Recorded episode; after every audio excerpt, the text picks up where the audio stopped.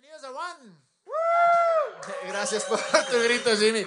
Eh, qué bueno verles, qué bueno verles en verdad. Eh, como saben, seguimos en la serie. Tú preguntaste. Yo sé que está un poco larguita, sé que se va a alargar un poco más. Tenemos dos semanas después de esta. Pero la razón es que hay tantas preguntas y aún así, eh, vos has visto, Jimmy, nos habrán mandado unas 60, 70, 80 preguntas. No, no, podemos contestar todas, pero sí hemos tratado de contestar las más eh, relevantes o las que más se repiten. Y, al mismo tiempo quiero decirles, vean, eh, sé que la serie se va a tornar un poquito controversial, un poquito complicada. Eh, para aquellos que han sido cristianos evangélicos toda su vida, muchos tal vez se ofendan. No quiero que se ofendan, no es nuestra eh, intención ofenderles. Pero creo que si es que tan solo podemos abrir nuestra mente, si tan solo podemos abrir nuestro corazón y ver un poco más allá de lo que siempre nos han dicho, un poco más, pensar por nosotros, porque muchas de, las veces nuestra fe es una fe prestada. Nos enseñaron esto y hablo mucho más de los... Eh, cristianos evangélicos, porque nuestros panas católicos que nos visitan muchas veces tienen la mente mucho más abierta. Pero quiero decirles, abran un poco su corazón, especialmente para los siguientes tres temas que van a ser buenos, van a ser bastante buenos. Y, y bueno, eh, como han visto el, formato de esta serie, es, eh, he invitado a gente que o vienen a One, o, o, bueno, todos han sido de One, ¿no? pero que realmente conozco. Yo creo que cada persona que ha venido y ha hablado ha sido esas personas que que tenían que estar ahí para contestar eso. Y esta noche eh, tengo a mi, mi, buen, buen pana, eh, Jimmy, es rayado, medio controversial, creo que por eso me caes tanto. Pero eh, les voy a contar, el Jimmy no sabe esto, pero la primera vez que vino el Jimmy, o una de las veces, nos mandó un mail. O, o alguien le dijo, ve, quiero reunirme con el que está a cargo, quiero conversar más de ustedes. Mi primera respuesta fue ni de chiste. Dije, típico, este es el man que viene súper religioso y nos va a decir, brother, estás en un bar, haces esto, te vas a ir al infierno. Y en verdad no quería, loco.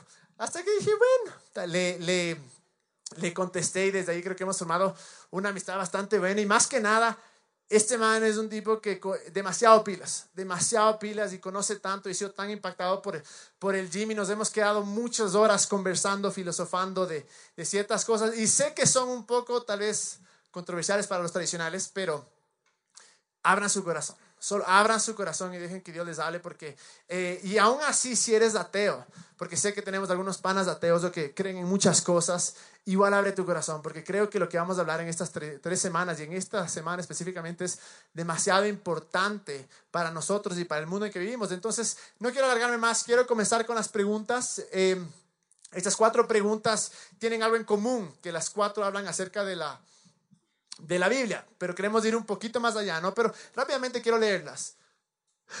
Me cansé, loco. ¿Quieres que lea? Sí, lea, date bien. Por el tiempo que tenemos me toca volar. ¿Cuántos años tienes ya? Yo 22 nomás. Claro, ya es. Ya es. De vivir en el condado, pero 22. 25 ya. Hola chicos. A ver, hoy día es un tema, como decía el Camilo, bastante, eh, bastante delicado porque vamos a tocar ciertas enseñanzas que hemos tenido durante años. Si es que hay alguien católico aquí, entenderá de lo que hablamos, si hay alguien cristiano, entenderá de lo que hablamos, y si hay alguien ateo, mucho más, porque con lo que vamos a hablar hoy es con lo que primerito nos caen. Y la pregunta primera quizás resume mucho de, de todo lo que vamos a hablar hoy. ¿Es Dios un Dios machista? Pregunta número uno. Ya saltaste la primera. ¿Por qué Levíticos tiene una postura no, machista? Aquí, aquí, dice, ¿es Dios un Dios machista? No, pues pero ese es, es que el has tema. copiado dos veces. Es el tema, pues. Vos el eres título. machista, creo. Ya te... Diosito te va a castigar. Así parece. A ver, ahora sí vamos a otra vez. ¿Por qué Levíticos tiene una postura machista? Levíticos es el tercer libro de, del Antiguo Testamento y si ustedes abren van a encontrar cosas bastante complicadas. Deuteronomio también, por ejemplo, les cuento el, el de Deuteronomio. En Deuteronomio dice que si tú, por salvarle a un hombre que está siendo atacado, le agarras A, de los a tu marido. Eso, sí. Si, a tu, si tu marido está siendo atacado por el vecino y vos para que el vecino no le haga daño, le agarras de los testículos, De sus partes íntimas. tienen que cortarte la mano. O sea, lo que imagínate, ¿qué habrá pasado? O sea, me imagino que es bien común. Que estaba yo, me peleo con el vecino y viene mi Y esposa. viene la luz. ¡tra! Ay, claro. Pucha, o sea, brother, y era ilegal, pues tenía que cortarte la mano. Claro, y, y eso está en Deuteronomio. Está escrito, es verdad. Eh, o sea, no, no nos estamos inventando, está ahí. Y alguien diría, qué machistas, ¿por qué a una mujer hay que cortarle la mano en esta situación? Entonces, vamos a ir Si hablando defendía alrededor al de marido, loco, ¿por qué? Estaba salvándole. Pero le agarró al otro, pues loco, no está bien. Ahora, la número uno, ¿por qué Levíticos tiene una postura machista? Pregunta número dos, la que dijimos. ¿Es Dios un Dios machista? A veces parecería, pero vamos a ver qué, qué tenemos que decir al respecto. ¿Por qué la Biblia dice que las mujeres son engañosas? Bueno, esto no lo dice solo la Biblia, pero... Pero en Es este un caso, tema delicado, ¿verdad? es- en este caso nos preguntaron por qué la Biblia dice. Exactamente, si no, fregados. Yo tengo amigos que lo dicen, pero sí, lo dice. Sí, y si la Biblia lo dice, es, es, ¿no es cierto? Es, es, es. Hombres malditos hombres, claro. Y la última pregunta que vamos a tratar hoy dice, esta es buenas. ¿Cómo se reprodujeron los humanos en la tierra si Adán y Eva solo tuvieron a Caín, a Caín y Abel de hijos? De hecho, tuvieron un hijo más, Set. Los tres eran varones. Entonces, vamos a hablar al... Ay, sí, que, que huele la imaginación, pues. Claro, mitosis. Tal vez, ¿no? Sí. Pero a ver, ya, ve, ya te me estás volando el tiempo. Vamos de una a la respuesta.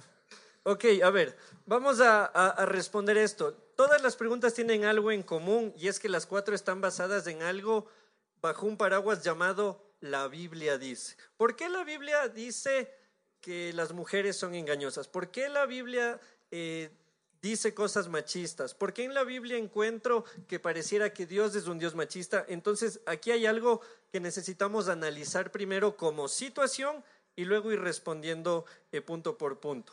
Primera cosa, la Biblia es un compendio de libros. ¿Quiénes tienen una Biblia en la casa? Levanten la mano. Así sea la del catecismo, nunca le quitaron la vela de encima. Está con la vela blanca y, las, y la cinta esa que Yo parece, sí tenía ahí. parece encaje de media, loco, eso que le ponen ahí ya. Entonces, número uno, la Biblia es un compendio de libros, como el Camilo siempre sabe decir y creo que lo va a decir después. Fue inspirada por Dios, pero no fue escrita Pongámosle por hasta Dios. eso, ya, ya que mencionaste. Pongámosle 2 Timoteo 3:16 que dice, toda la escritura es inspirada por Dios y útil para enseñar, para reprender, para corregir y para instruir en la injusticia, en la justicia. Pero esta parte es interesantísima cuando dice, toda la escritura es inspirada por Dios. No dice escrita por Dios, dice inspirada por Dios. Y vamos a ver por qué eso es tan importante esa palabra. Así es que hasta eso vos sigue. Claro, entonces, no, no me- no me interrumpas, gracias. Perdóname. Luego hacemos uno de por qué los líderes siempre interrumpen en las reuniones de las ¿Y iglesias. por qué no se someten? También vamos a ver. Amén, también puede ser. Ahora, entonces, la Biblia es un compendio de libros, fue escrito durante varias épocas, fue escrita en circunstancias súper complicadas como las nuestras, y lo primero que hay que entender es que muchos de los escritos de la Biblia son el reflejo de la sociedad de ese momento. Así es. Si nosotros, verán, les hago una pregunta muy sencilla. Si tú vas donde tu abuelo hoy o donde tu bisabuelo, le dices bisabuelito, escríbame en un papel cuál es el rol de la esposa en la casa.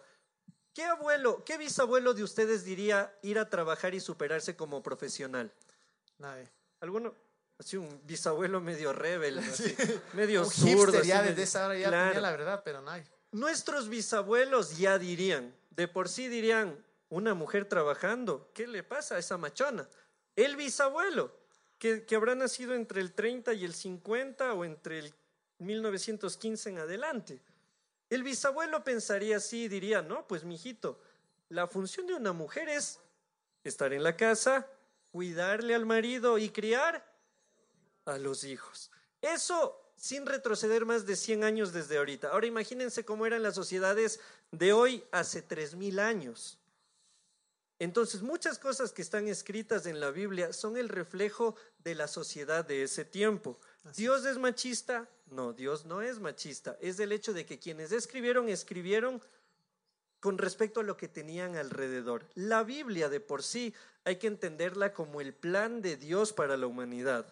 O sea, toda la Biblia hay que leerla en conjunto. ¿Por qué? Porque si alguien de ustedes se queda con el verso de Deuteronomio que les conté, que a la mujer hay que cortarle la mano si le agarra de los pelentengues a alguien, si alguien se queda solo con ese verso, van a decir, Jimmy, qué basura de libro. O sea, Exactamente. es, es más cruel que So 1, 2, 3, 4 y 5.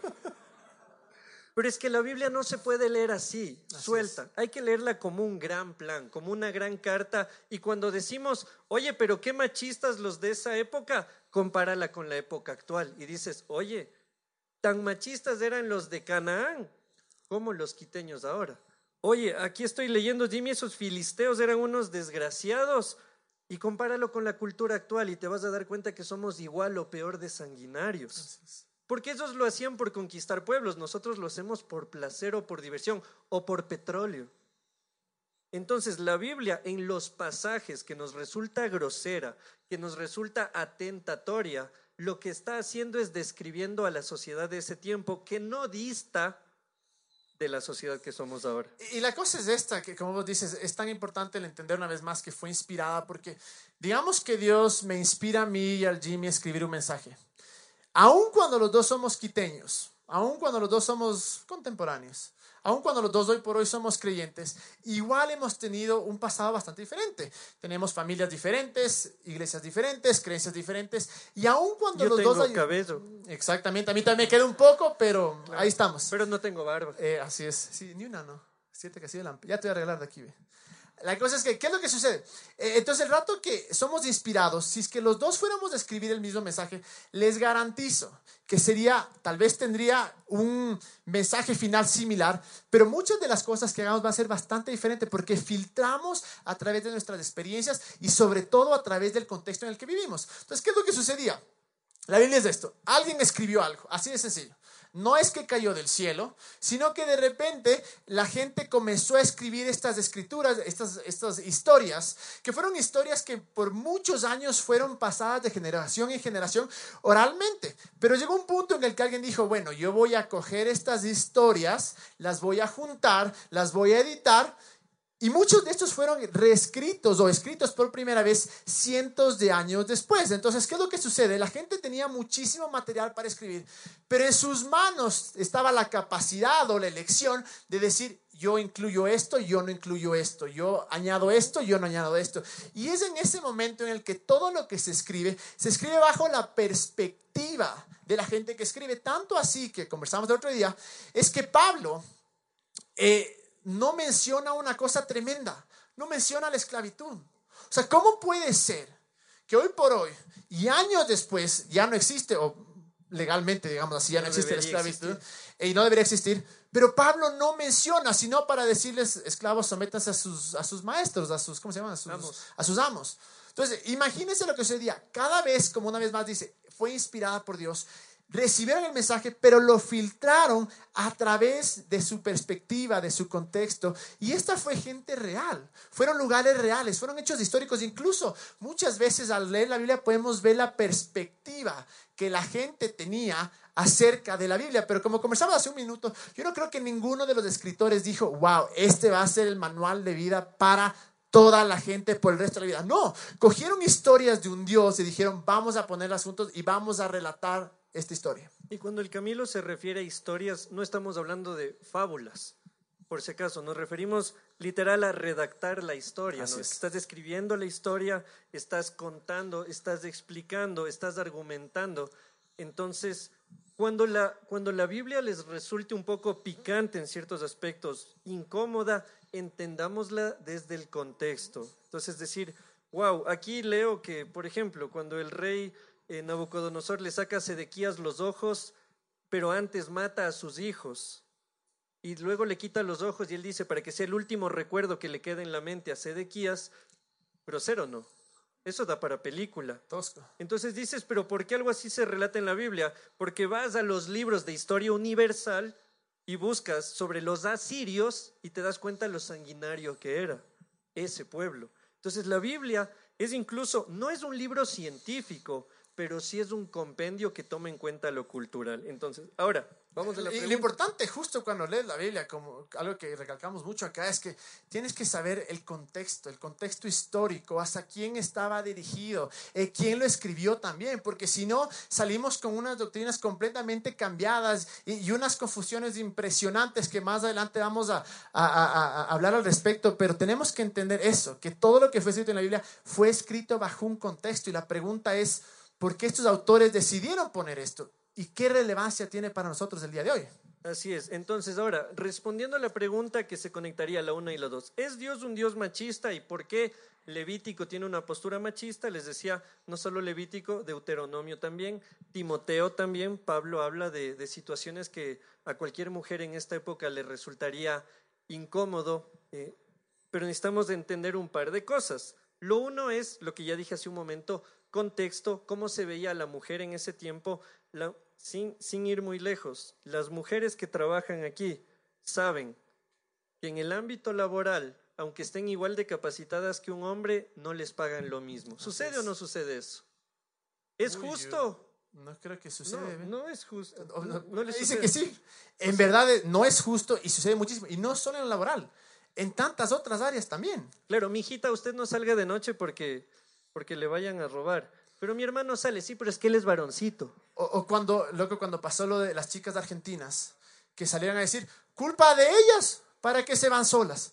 O sea, imagínate qué, qué razonamiento tan estúpido que hemos llegado los hombres o la sociedad a justificar el acto de un criminal porque no es culpa de ellos. O la famosísima cristiana, si has sido cristiano y has estado en una iglesia cristiana y eres mujer, de ley te han de haber dicho esto. Ten mucho cuidado en cómo te vistes para no provocar a los hombres. ¿No es cierto? Y claro, el yo caí porque la mamá vino con escote. Mentira, caíste porque eres un caliente. Vos tienes que coger, cerrar tus ojos, ver a otro lado, pero no es responsabilidad de ella. Pero vos, vos tienes otra sugerencia y hacerse un... No, eso no digo y hacerse un nudo. Amarrarse el pollo y, y quedarse... Y ponerse agua fría, hielito, algo. Pero claro, ¿qué es lo que sucede? Abren la refri y entran así. y se quedan así hasta que se les pase la inquietud. Lo que sucede en realidad es esto, es que, como hablamos la semana pasada, es tan fácil echar la culpa a los demás. Creen que, que hombres y mujeres deberían vestirse modestamente 100%, pero no creen decirle a la mujer, mira, tú tienes que vestirte de esta manera porque si no el hombre va a caer. No, el hombre es el responsable de sus propios actos y no tiene por qué estar... Eh, eh, ¿cómo se llama? Teniendo, eh, preocupándose por qué se ponen las otras personas. Yo creo que eso incluso es algo extremadamente machista que hasta hoy existe en las iglesias. Y saben que sin ir muy lejos, cualquiera de ustedes puede ir a Google y busquen machismo, religión o machismo y teología y van a encontrar cualquier cantidad de argumentos en los cuales la mujer, incluso en épocas de la historia, ha sido vista como un accesorio. Hay teólogos católicos del 1200 que proponen que la mujer es un accesorio más. O sea, los griegos, me imagino que varios de ustedes obligatorio les hicieron estudiar historia en la, en la U en el cole. Y acordémonos que decían los griegos, que el amor entre hombre y mujer era imperfecto.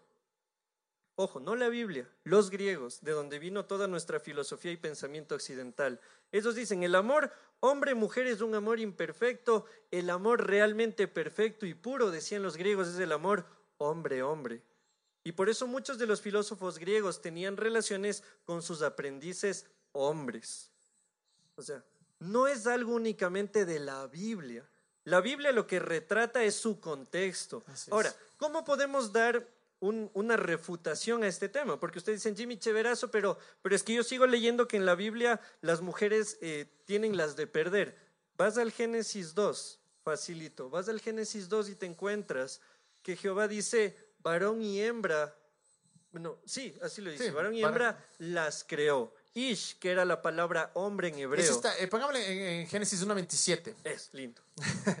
y dice, y Dios creó al ser humano. Pero tienes, no, tienes que leer así como, como y Dios A ver, hágalo usted entonces. No, yo no tengo esa voz, vos. Yo tampoco. Vos saca así, como Velasco Padre. Y Dios creó al revés. Y Dios creó al ser humano a su imagen, lo creó imagen de Dios, hombre y mujer, los creó. Eh, lindo.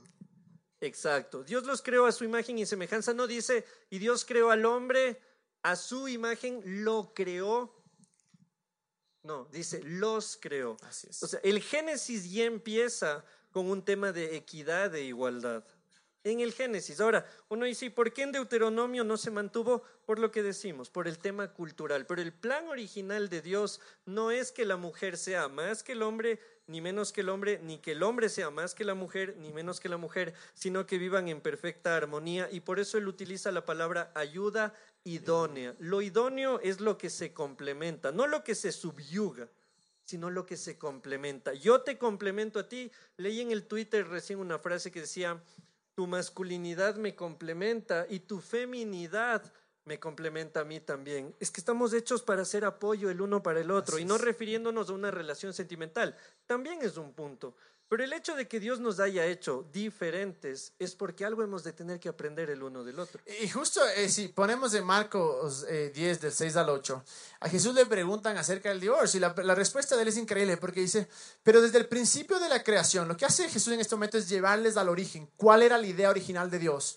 Dios los hizo hombre y mujer. Y esto explica por qué un hombre deja a su padre y a su madre y se une a su esposa. Y los dos se convierten en uno solo, como ya no son dos sino uno. No dice entonces van a ser uno y medio, porque el hombre vale uno y la mujer vale medio. No. Desde el comienzo Ni al lleva, revés. ni al revés, lleva a, a la idea original que es los dos se unirán y serán uno solo.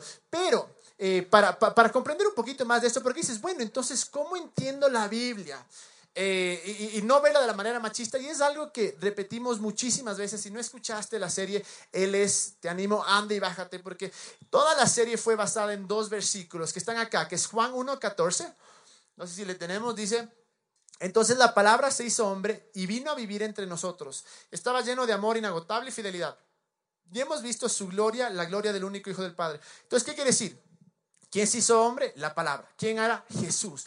Todo lo que creemos acerca de Dios tiene que ser filtrado a través de Jesús, de lo que dijo, de lo que hizo y de lo que alcanzó en la cruz por nosotros. Y en el siguiente, en Juan 5, 19, dice, entonces Jesús explicó, les digo la verdad, el Hijo no puede hacer nada por su propia cuenta, solo hace lo que ve el Padre hacer.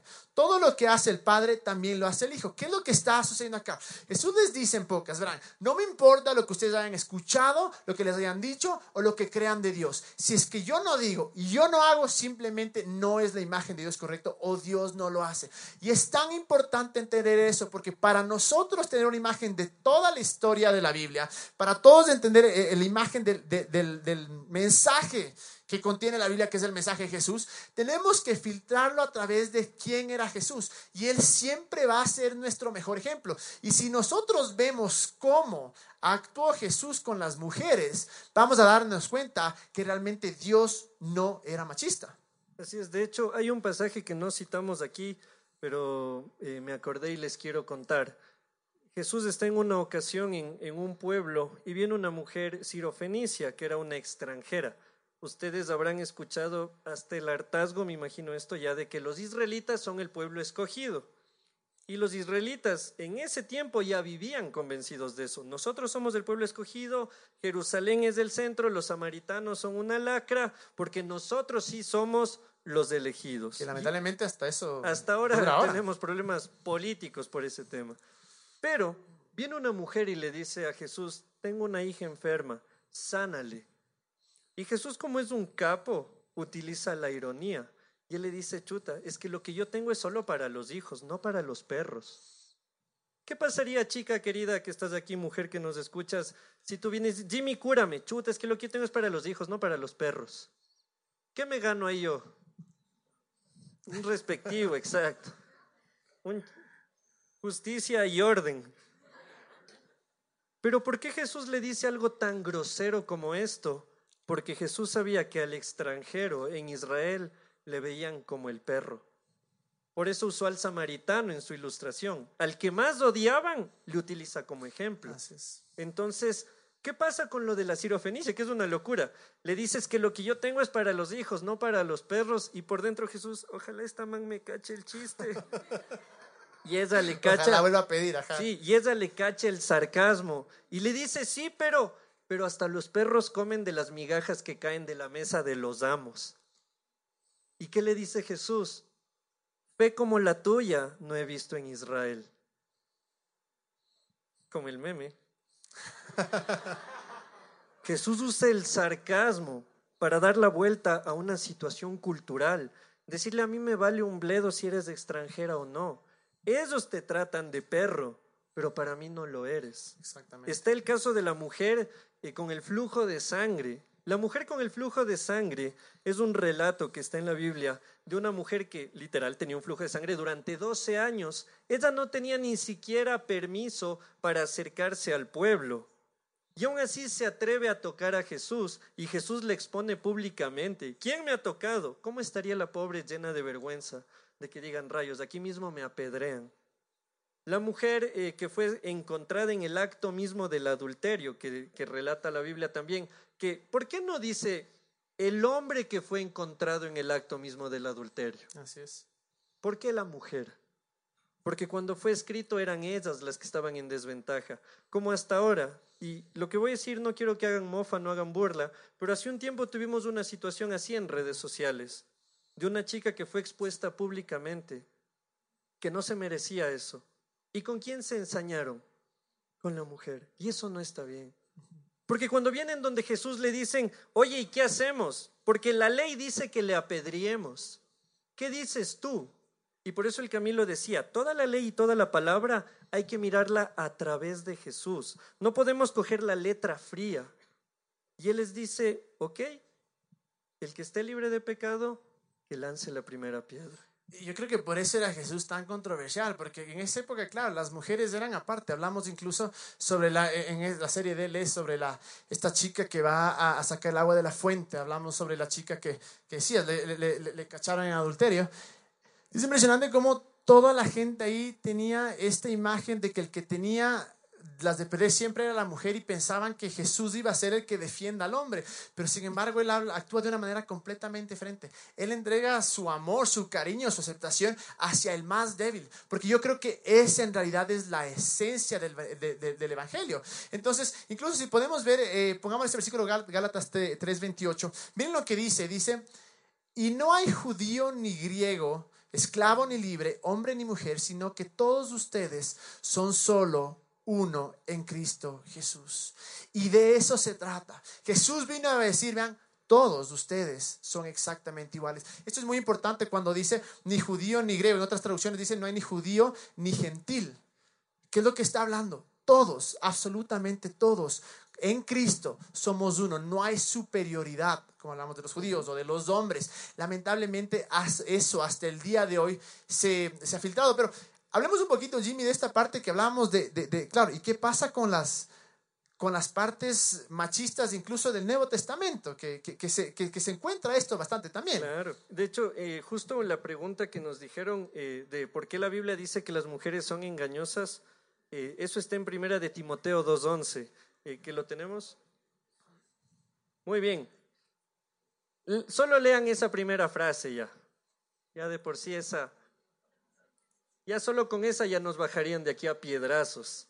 Y, la cosa es que se, se, ha usado este versículo y estas interpretaciones mundialmente para decir que las mujeres no pueden predicar. No pueden predicar, no pueden enseñar. A hombres, una vez escuché que tenía que pararse y que bajo la cobertura del marido tenía que ponerse un... El velo. el velo, pero parecía más trapos ahí en la, en la cabeza. Y solo de esa manera podía, y claro, es todo esto que es un, yo creo que muchas veces sucede esto, Jimmy, que nosotros no creemos lo que leemos, sino que leemos lo que creemos. Cree, sí, sí, me sí, cachando. Te voy a poner en el no leemos lo que creemos, sino creemos lo que, a ver. No creemos lo que leemos, sino leemos lo que creemos. ¿A qué me refiero? Que uno ya va con una postura. Entonces, yo con esa postura voy a la Biblia y donde sea voy a sacar mi postura y voy a justificar mis actos bajo la Biblia porque eso es lo que yo creo. Y sucede tanto eso en estos días que en una sociedad machista, porque los latinos somos muy machistas, ecuatorianos, quiteños somos muy machistas. ¿Qué es lo que sucede? Hemos leído la Biblia de esa manera. Entonces, cuando escuchamos algo así, es, entre comillas, una justificación para mí decir, porque muchas veces tenemos miedo de las mujeres, porque yo creo que son más fieles que nosotros. Tenemos miedo de que en verdad vayan a, a, predicar mil veces. Entonces, ¿cuál es mi reacción inmediata? No, tú no puedes predicar. Porque no, la Biblia dice. Exactamente, porque justificamos. Pero eh, eh, escuche, entendemos un poquito de esto. De, contexto. completo ya, Exactamente. si no...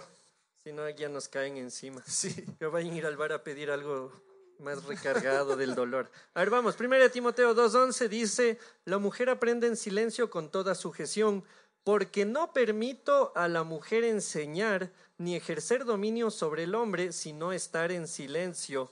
Porque Adán fue formado primero, después de Eva. Y Adán no fue engañado, sino que la mujer siendo engañada incurrió en transgresión. Ay, ay, ay. Ahí estaba lo que dijimos de ser engañada. Pero se salvará engendrando hijos si permaneciera en fe, amor y santificación con modestia.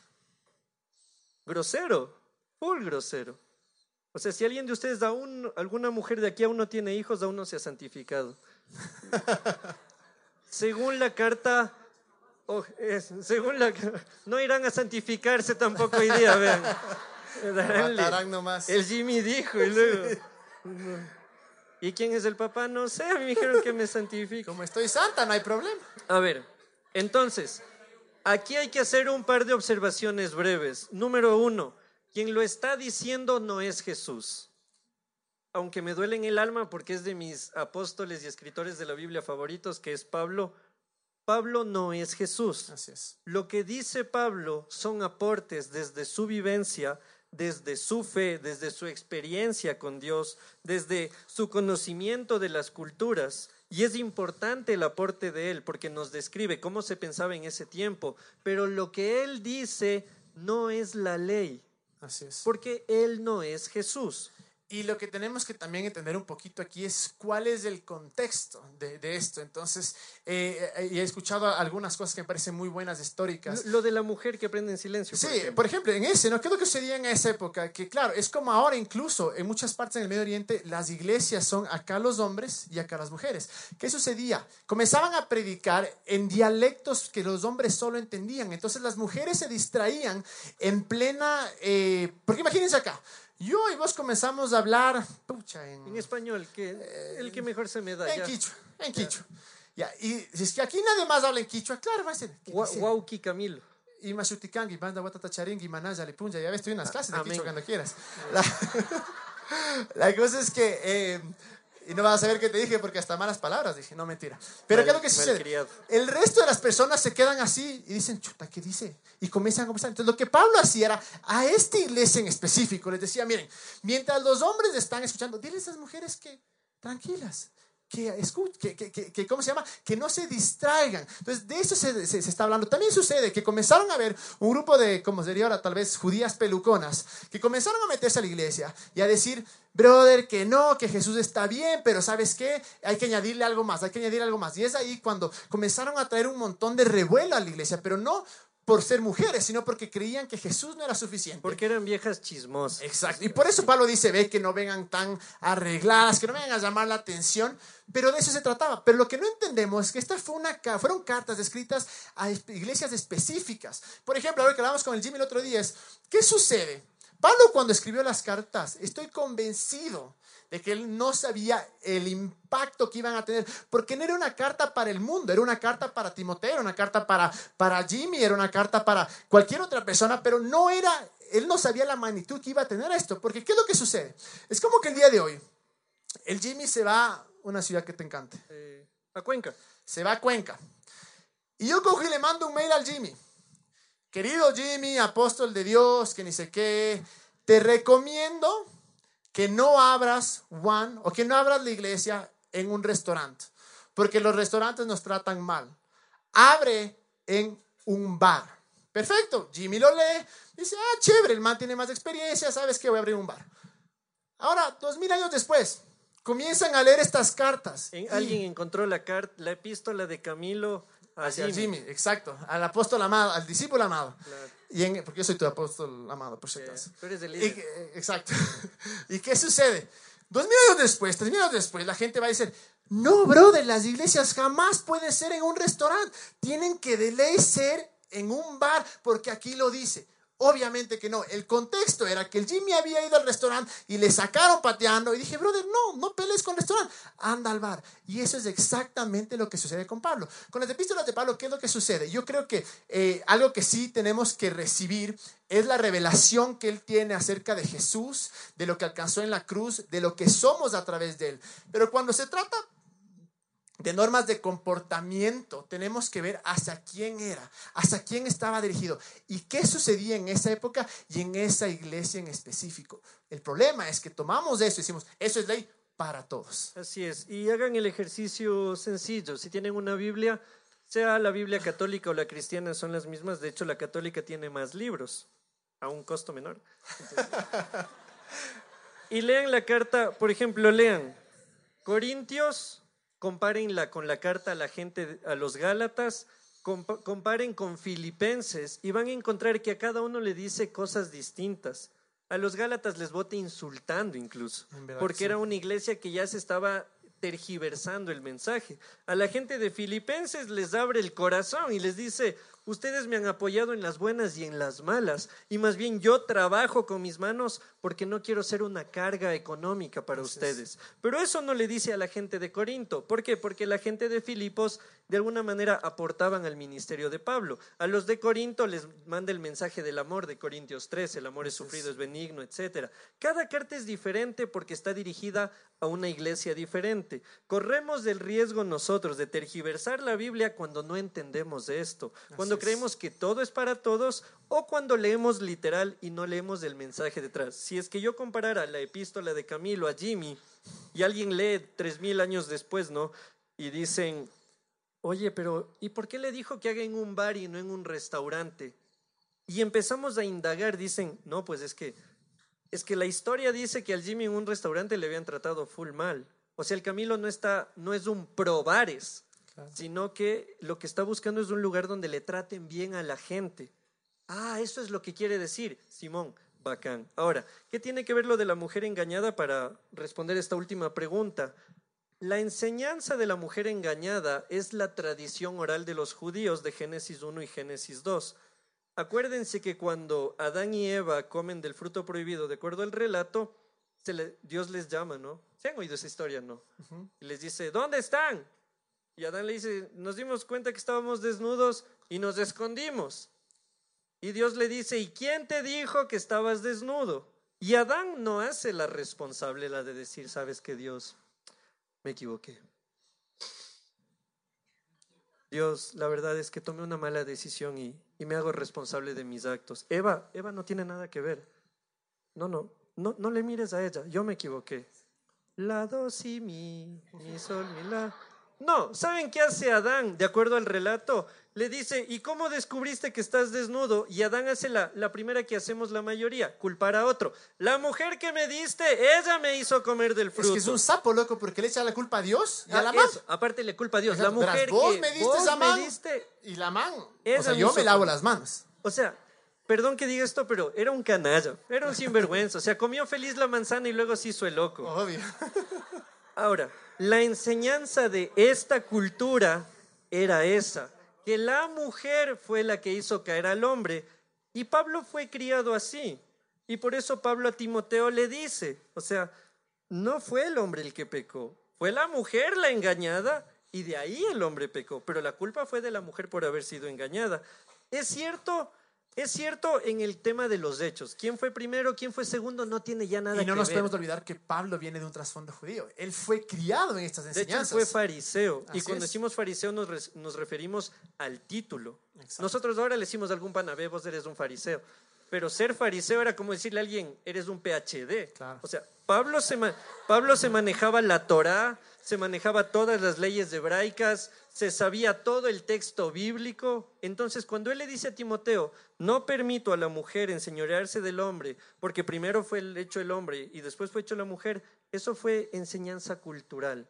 Así es. No es, no es lo que Jesús demostró en sus acciones. Así que la mujer fue engañada, el hombre fue engañado, todos fuimos engañados, todos somos pecadores, Cristo murió y vivió por todos nosotros. Y aún eso es impresionante ver cómo incluso Pablo, dentro de toda esta perspectiva que él tenía, tenía a Priscila, tenía a Febe y tenía a, Junías. A la, misma, a la misma abuela de Timoteo. Cuando a Timoteo le habla, le dice, Doy gracias a Dios porque tu abuela y tu mamá te enseñaron de la palabra de Dios. Entonces, ¿qué es lo que, o sea, podemos ver que aún incluso tenía esas batallas, ¿no?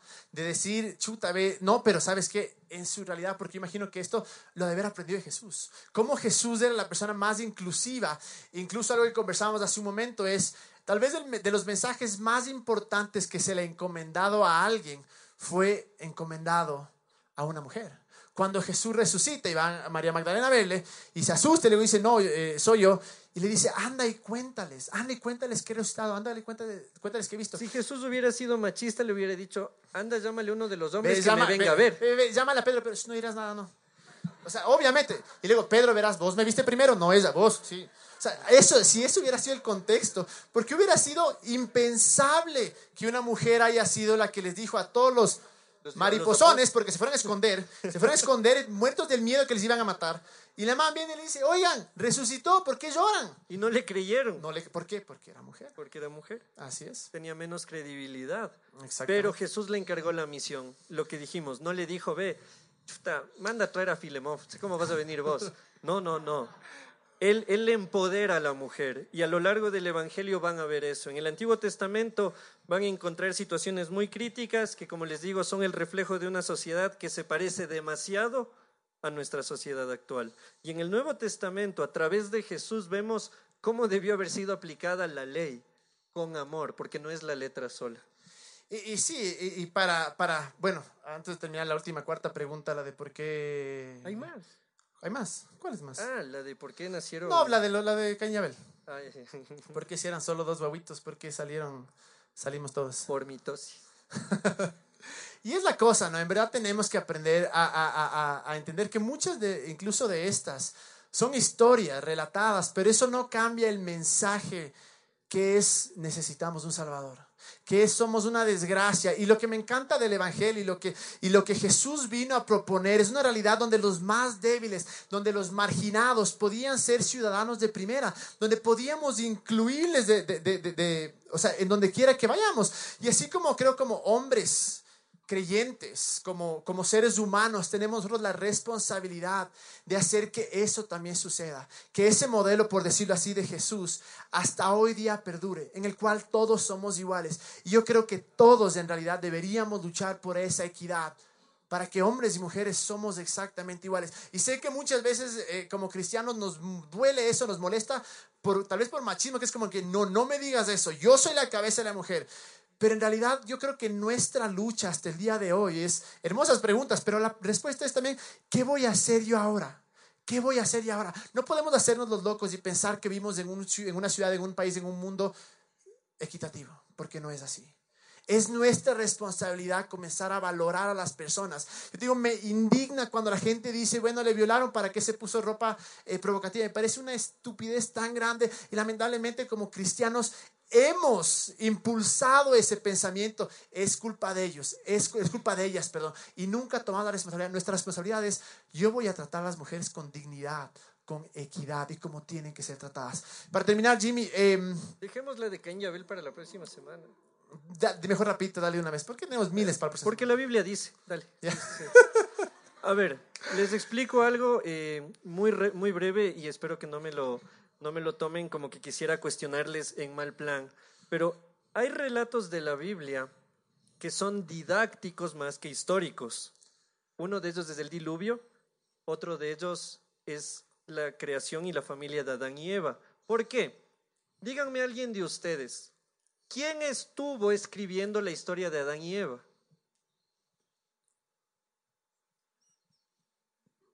Moisés no podía haber sido porque Moisés termina siendo como el tatara, tatara, tatara, tatara nieto de Adán. O sea, tú dices, ¿quién estuvo ahí para ver y para claro, presenciar? ¿quién fue un testigo ocular de cuando Dios dijo y sea la luz?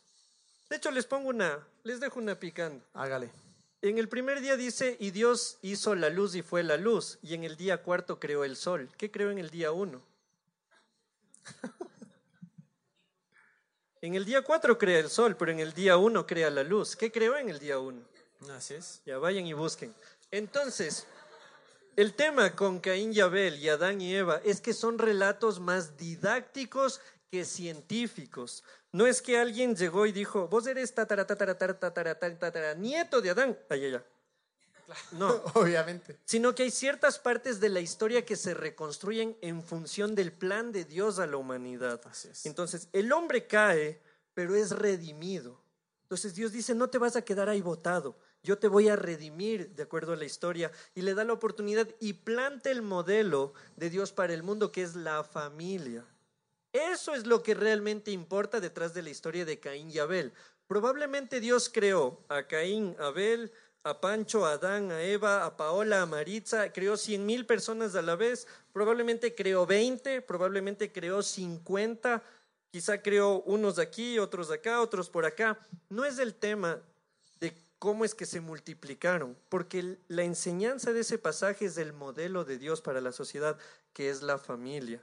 cómo Caín mata a Abel, imagínense, el odio, el egoísmo presente en la historia de la humanidad desde el comienzo. Entonces, si alguien quiere seguir defendiendo el creacionismo desde que Caín y Abel se reprodujeron con sus hermanas, como les digo, no tiene un sustento científico porque es una enseñanza más didáctica, más teológica que arqueológica. Entonces, como les digo, no, no es mi intención que después alguien diga, pucha, este Jimmy, ¿en qué rayos cree entonces? Pero sí mirar la Biblia a través de los ojos correctos. Y bueno, voy a pedir que venga la banda porque estamos sobre la hora, pero gracias Jimmy, gracias. ¿Y algún mensaje final que nos quieras dejar exclusivamente sobre esto de, de la equidad? De cuál es nuestro papel y responsabilidad como creyentes, como hombres, con respecto a esta situación que es obvio que es ¿Qué está sucediendo ahora. Claro, el, el, el, mensaje que yo podría dejarles realmente es, busquemos la justicia. Eh, nuestra labor al, al creer en Dios no es únicamente predicar el Evangelio como Cristo murió por ti, quiere que te arrepientas y te conviertas y venga Juan. El mensaje de Jesús va hacia la justicia, redimir al perdido, al que está caído, levantarle, al pobre hay que darle oportunidad. No podemos seguir diciendo que los pobres son pobres por vagos porque hay muchos grupos que carecen de las oportunidades que nosotros tenemos. El hecho de tener para el pasaje para venir hoy. Muchas chicas no tienen la oportunidad que ustedes han tenido o de trabajar o de estudiar. Pero nuestra labor como sociedad y mucho más como creyentes es darles una oportunidad. Es decirles, sabes que el Jesús del que te han hablado probablemente te lo enseñaron distorsionado, este es el verdadero Jesús. El verdadero Jesús cree en la mujer, cree en el hombre. No solo busca igualdad, sino equidad. En función de lo que somos cada uno, quiere levantarnos, quiere restituirnos y también quiere construir a otros a través de nuestras vidas. Listo, gracias Jimmy. Deme un aplauso a Jimmy. Espectacular. Y sé que este mensaje puede dar para muchas malas interpretaciones, puede dar para muchas confusiones, o como decían, Jimmy, Camilo, ¿en qué, ¿en qué rayos creen? ¿Dónde me metí? Pero la realidad es esta. Aun cuando sean enseñanzas didácticas, aun cuando hayan escrito cartas específicas, el mensaje central nunca cambia. Que somos pecadores, que necesitamos un Salvador. Y al mismo tiempo ver la imagen de Jesús, que era quien incluía a los marginados, a los necesitados, a los rechazados, a los que estaban en desventaja. Y esa hasta el día de hoy tiene que ser nuestra responsabilidad. Porque queramos aceptar o no, las mujeres están en desventaja. No porque sean menos, sino porque la sociedad lo ha hecho así. Y mi oración es que ahora nos comprometamos a luchar por esto. Nos comprometamos a luchar hasta que veamos equidad donde quiera que vayamos. Hasta que podamos ver que una mujer pueda caminar por la calle hasta la hora que le dé la gana. Porque esa es la sociedad con la que yo sueño. Y es nuestra, muchas veces como hombres, es nuestra responsabilidad. El cambiar y no verles a las mujeres como objetos, el no verles a las mujeres como alguien peor. Yo, claro, a un hombre no le levanto la voz, pero a una mujer, hijo de madre, sí le digo lo que sea. Eso podemos cambiar. Voy a pedir que se pongan de pie. Porque quiero orar esta noche por las mujeres, en verdad. Que yo creo que en verdad son el, el regalo más hermoso que nos han dado, que nos ha dado Dios. Y tenemos que valorar. Y no se olviden, aun cuando sí hay cosas didácticas y hay cosas que tal vez científicamente, históricamente no se las pueda comprobar. Yo creo en la Biblia, obviamente que creo, pero creo en el mensaje de Jesús. Que éramos necesitados y nos salvó y podemos hacer esto. Seremos nuestros ojos. Señor Jesús, damos gracias Dios porque tú siempre eres bueno y gracias Dios porque en el momento más oscuro nos rescataste. Cuando más lo necesitábamos, estuviste ahí por nosotros, Señor. Yo oro Jesús que nunca quitemos nuestros ojos de lo principal es este mensaje de amor, este mensaje de gracia. Pero oros también, Señor Jesús, que ayúdanos, Señor, a abrir los ojos a nuestra realidad. Y no solo, Señor, con las mujeres, sino con todos aquellos que están en desventaja, Padre. Yo oro, Señor, que seamos responsables de crear una sociedad mejor, o como tú dijiste, Jesús, de traer o de orar para que tu voluntad se haga acá, para que tu reino sea en esta tierra, Señor. Y yo oro, Señor, por las mujeres, Padre. Yo te doy gracias, Señor, por las mujeres valientes que se han levantado a través de la historia para declarar sus derechos, para poder votar, para pelear por esta equidad, Señor. Yo oro, Jesús, que los mantengas con esta fortaleza. Y sobre todo, Dios, lloro para que protejas cada mujer que está acá, Señor. Yo oro, Jesús, que jamás se sientan que son menos, que jamás se sientan que son inferiores a los hombres. Lloro, Señor, como hombres, Ayúdanos a valorarlas y saber que son iguales que nosotros. Que les debemos honrar, respetar, proteger y tratarlas con dignidad como tú las tratas. En el nombre de Jesús, Señor.